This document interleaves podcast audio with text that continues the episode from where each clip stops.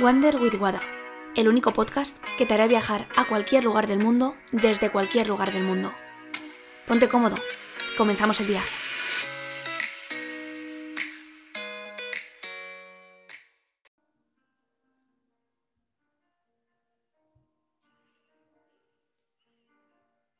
Hoy voy a explicar la diferencia entre las energías, entre la energía masculina y la energía femenina.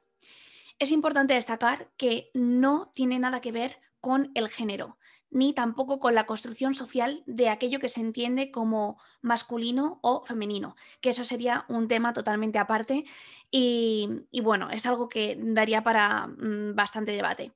Pero eh, la construcción social de lo que se entiende como algo masculino o algo femenino no tiene nada que ver con las energías. Todo ser humano tiene ambas energías pero hay una de ellas que es predominante. Entonces la intención de, esto es que tú entiendas cuál eh, es tu energía predominante para que tú, dependiendo de la situación, puedas potenciar una o puedes potenciar la otra y que entiendas por qué te comportas de esa manera.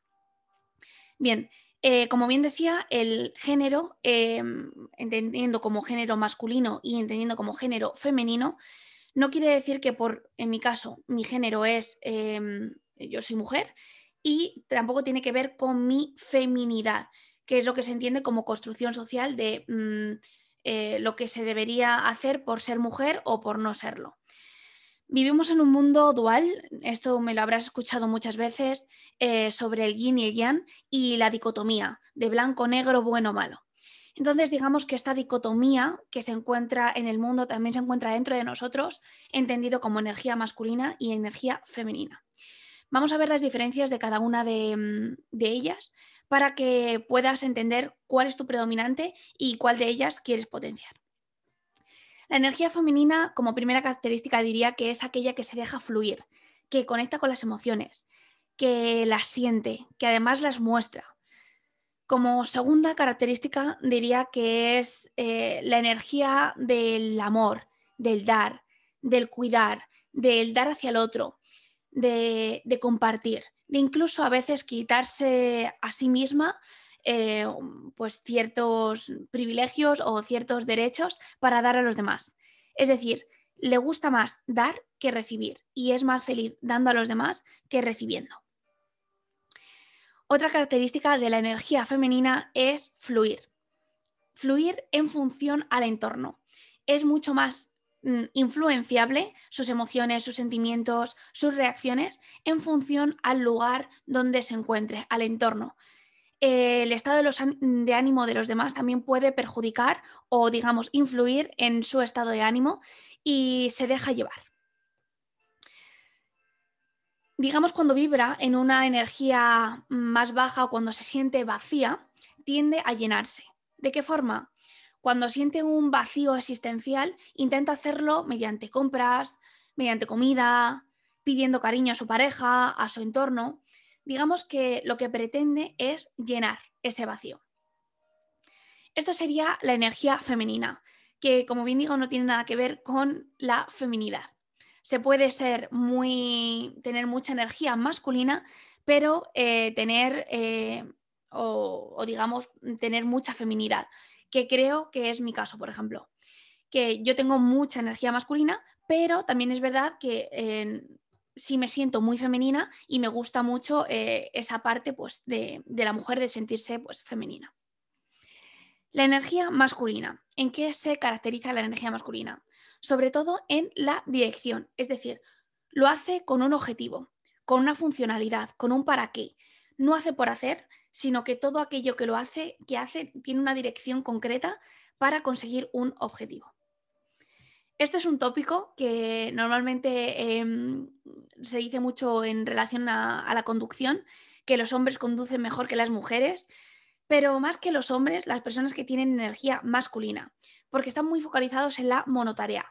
Cuando tienen un objetivo y cuando mm, saben lo que hacer, son muy buenos en, digamos, desempeñar esa tarea y en, en continuar en una dirección.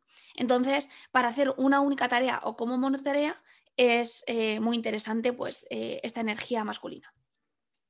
¿Qué más? También la presencia, es decir, son muy verticales, muy estables, no se dejan llevar por el entorno, eh, son mucho más difíciles de influenciar. Si tienen algo en mente, em, digamos que van hacia ello y no, y no se dejan tanto influir como por ejemplo sería la energía femenina que, que se deja más influenciar por su entorno.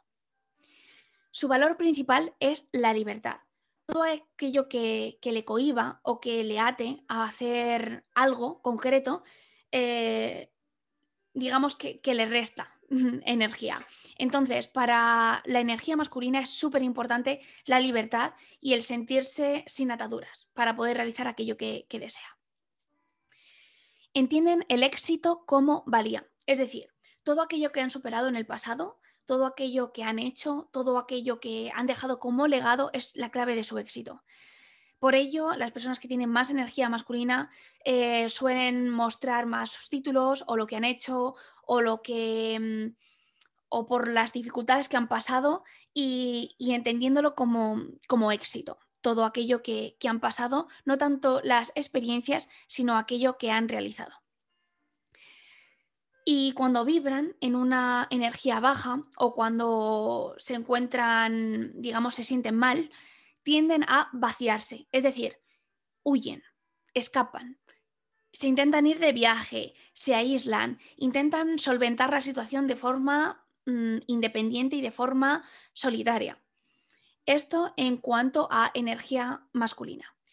Cuando vibra en energía baja, la masculina intenta vaciarse, intenta em, escapar, intenta hacerlo de forma, mm, digamos, autónoma. Y en cambio, la energía femenina intenta todo lo contrario, llenar ese vacío. Entonces, eh, te cuento todo esto para que entiendas tu conducta, es decir, cómo vibras tú normalmente o cómo sueles expresar esa energía. Cuando mm, te encuentras desbordado o desbordada, cuando te sientes mal, ¿a qué tiendes?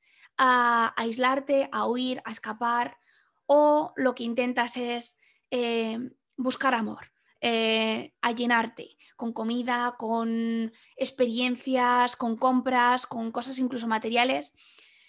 ¿Qué sueles hacer cuando te encuentras en, digamos, en, un momento difícil y, qué te ayuda? es importante entender que, estas energías no, no son totalitarias. Todos tenemos energía masculina y todos tenemos energía femenina, independientemente del género. Entonces piensa cuál es aquella que predomina en ti y cuál es aquella que, te gustaría potenciar, sobre todo por obtener un equilibrio. Si tienes mucha energía femenina, es difícil eh, la consecución de objetivos porque te dejas fluir.